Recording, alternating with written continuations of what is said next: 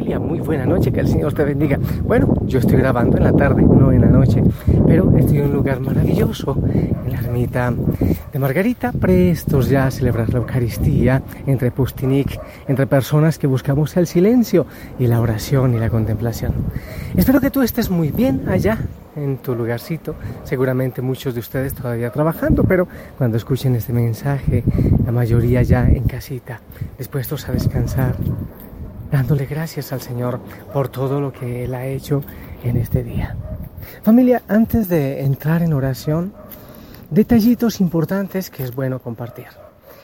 El primero, mm, bueno, no nos olvidemos de la jornada de misericordia en el Coliseo de Yaruquí el domingo. Me han preguntado si hay parqueadero asegurado. Pues vamos a tener unos jóvenes que cuiden los carros de quienes vengan para que no haya ningún problema. Esa, por un lado, no se olviden que el ingreso al Coliseo es con un cuaderno, un lápiz, algo eh, útiles de estudio para llevar después a los niños del lugar del terremoto, los damnificados. Otro detalle que quiero compartirles, familia, muchas veces mm, me han mandado mensajes porque hay audios que llegan distorsionados y se escuchan realmente horribles y tétricos. Quiero eh, explicarles que esta es una situación de velocidad. Hay veces que los celulares, eh, por alguna situación eléctrica o porque están muy saturados, reciben el mensaje a una velocidad diferente. Cuando eso ocurre, miren el tiempo del el audio. Normalmente son 34, 35 minutos y yo jamás me paso de 17 minutos de grabación, 17 máximo con 8 segundos. Entonces, obviamente, el eh, extender al doble de tiempo, que solo hacen los celulares, son errores que pasan en el sistema, al extender el doble de tiempo, pues se parece algo como medio satánico. No se asusten, es sencillamente algo mecánico, algo del sistema. Cuando eso ocurra, lo eliminan y ya después recibirán normal. No hay ningún problema, sin ningún susto. Muy bien familia, nos entregamos en las manos del Señor a esta hora, dándole gracias por tantas maravillas y la palabra del Señor hoy. Aquel hombre rico que viene deprisa, como que algo le apremia y se acelera a encontrarse con el Señor. ¿Qué debo hacer para, alcanzar vida eterna? Nada, solo eso le pregunto. Solo eso, una eh, tontería, ¿qué te parece? Vida eterna, el meollo, el culmen, lo principal, lo básico, la esencia y la meta. Cumple los mandamientos, ya los he cumplido. Era un hombre maravilloso, creo que mejor que cualquiera de nosotros. Cumplía los mandamientos, era un hombre bueno. Pero no fue suficiente. El Señor le dice, solo una cosa te falta. Deja los apegos, vende lo, que tienes, dáselo a los pobres y tú sígueme. Y este hombre se fue entristecido. Pero ¿por qué se fue entristecido? Cuando hace uno una buena opción, cuando uno hace un buen negocio, aunque duela, aunque dejar eh, gustos personales, aunque soltar cuesta, pero da paz, da alegría, da serenidad al corazón. ¿Por qué entonces este hombre se fue entristecido? ¿Sabes por qué? Porque había tomado una mala decisión. Porque sus propiedades, dice la palabra, que tenía muchas riquezas, sus propiedades le poseían a él. Sus propiedades eran propietarias del corazón de esta persona. Por eso él no fue capaz de renunciar. Y hoy yo te ponía un reto. Hay muchos apegos, hay situaciones que nos dominan, que nos poseen. Es que yo tengo dinero, yo tengo una cuenta, yo tengo un carro, yo tengo una casa, o tengo un amante, o tengo un grupo de amigos. Pero quién sabe si yo tengo o ellos me tienen a mí, o todo eso me tiene a mí y me quita la libertad. Como he dicho muchas veces, cuando visito algunas veces a los ancianos, ya con ganas de despedirse de este mundo, me dicen, padre, soy tan pobre y tan miserable que lo único que tengo es dinero. Jamás nadie me ha dicho, lamento no haber trabajado más, lamento no haber acumulado más. Jamás nadie me ha dicho eso.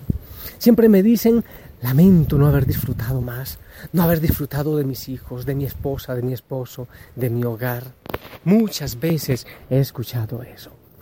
Es muy probable que tú y yo estemos encadenados a una relación, a un vicio, a una tradición, a, no sé qué, a muchas cosas, a una riqueza, a una posesión. ¿Cuánta gente, sencillamente porque no le va bien en un negocio, empiezan a caer en depresión y en angustia? Nos poseen el corazón. Cuando hay vacío de amor en nuestro corazón, entonces las cosas nos poseen, toman posesión de nosotros. Yo te invito una vez más a meditar en eso. ¿Qué cosa? ¿Qué trabajo? ¿Qué persona posee tu corazón? No se le puede servir a dos señores, porque se le es fiel a uno pero no al otro. No podemos querer, eh, no podemos ser libres, aunque queramos, no podemos ser si estamos atados. Es tan triste cuando estamos encadenados o incluso a títulos, a posiciones sociales, a todo este, todo este tipo de cosas. El encuentro con este hombre rico, un hombre rico y un hombre pobre. Jesús, el hombre pobre que enriqueció a la humanidad. Pero este hombre que tenía posesiones. ¿Cuál era el verdadero rico? ¿Y cuál el verdadero pobre? Tú eres rico o pobre, tienes riqueza o pobreza. La verdadera riqueza o la verdadera pobreza es, no es el que no tiene nada, es el que teniendo o mucho o poco necesita poco para vivir. Esa es la verdadera riqueza, pero también la verdadera pobreza. Teniendo mucho o poco, pero necesita poco para vivir. El Señor no quiere la gente necesitada, pasando hambre. No, eso no es así. Esa no es la pobreza que el Señor quiere. El Señor quiere gente que no viva apegada, que no se haga esclava de las cosas. Esta vida es un rato, hay que vivirlo, hay que sonreír. Mira el atardecer, mira el amanecer, gózate de la sonrisa de los niños. Mira tanta maravilla que el Señor nos da en cada momento y que sencillamente dejamos que pase, pase y pase y nuestra mente está ocupada e imbuida en muchas cosas. Bendito sea, Señor. Yo te alabo y te glorifico por la libertad a la que tú nos invitas. Si nuestro corazón está vacío, lo enajenamos, lo vendemos, le buscamos dueños, una mascota, un auto, una casa. Señor, queremos volar en libertad. No queremos tener apegos, queremos ser libres como tú lo fuiste, Señor. Ayúdanos a vivir en libertad. Ayúdanos, Señor, a beber y disfrutar del agua que está pasando en este momento, pero dejar que fluya y corra. Ayúdanos a disfrutar de este momento, de este paisaje, de esta persona. Pero si tiene que fluir, que fluya y corra. Yo sigo también fluyendo, yo sigo abierto a recibir todo lo que venga, todas las bendiciones, toda la alegría, toda la sonrisa. Pero después puede fluir y correr. Solo extrañamos cuando no vivimos a plenitud. Por eso, Señor, ayúdanos a vivir y a disfrutar este momento como si fuera el primero de nuestra existencia, a plenitud. Así no tendremos por qué extrañar. Si disfrutamos este paisaje, Después estaremos abiertos a que venga otro paisaje. No habrá dolor, no habrá angustia, no habrá remordimiento y no habrá resentimiento. Señor, abrimos nuestras manos y nuestro corazón y queremos despegarnos, despojarnos de aquellas ataduras. Señor, no queremos ser buenos, nosotros queremos seguirte, queremos ser libres para seguirte. No queremos una atadura que nos aferre. No queremos, Señor, incluso tanta lucha por regionalismos, por nacionalidades, por partidos, por equipos, por colores. Ayúdanos, Señor, a vivir en libertad, sin idolatrías. Ayúdanos a vivir sin apegos, sin ese tipo de anclas que nos aferran, Señor. Ayúdanos a vivir como tú mi amado Jesús, con mi voz te entrego todas las cadenas y las ataduras de los hijos, de las hijas de la familia Osana.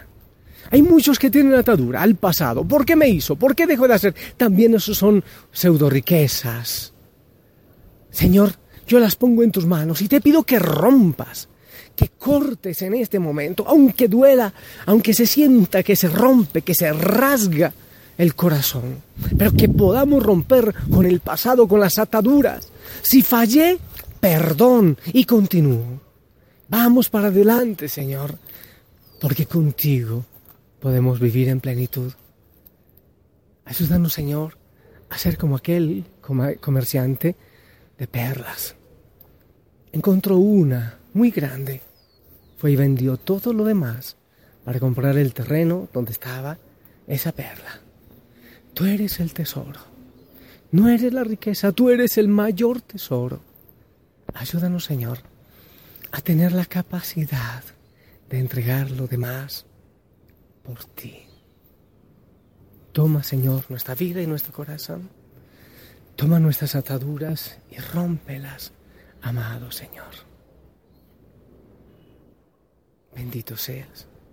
Yo te pido que bendigas a cada hijo, a cada hija, su corazón y que mirándote a los ojos nos dé vergüenza de los apegos y las cadenas que tenemos por aquellos que muchas veces te hemos cambiado a ti. Bendícenos, Señor, a todos, para que podamos romper. En el nombre del Padre, del Hijo y del Espíritu Santo. Amén. Familia, esperamos tu bendición.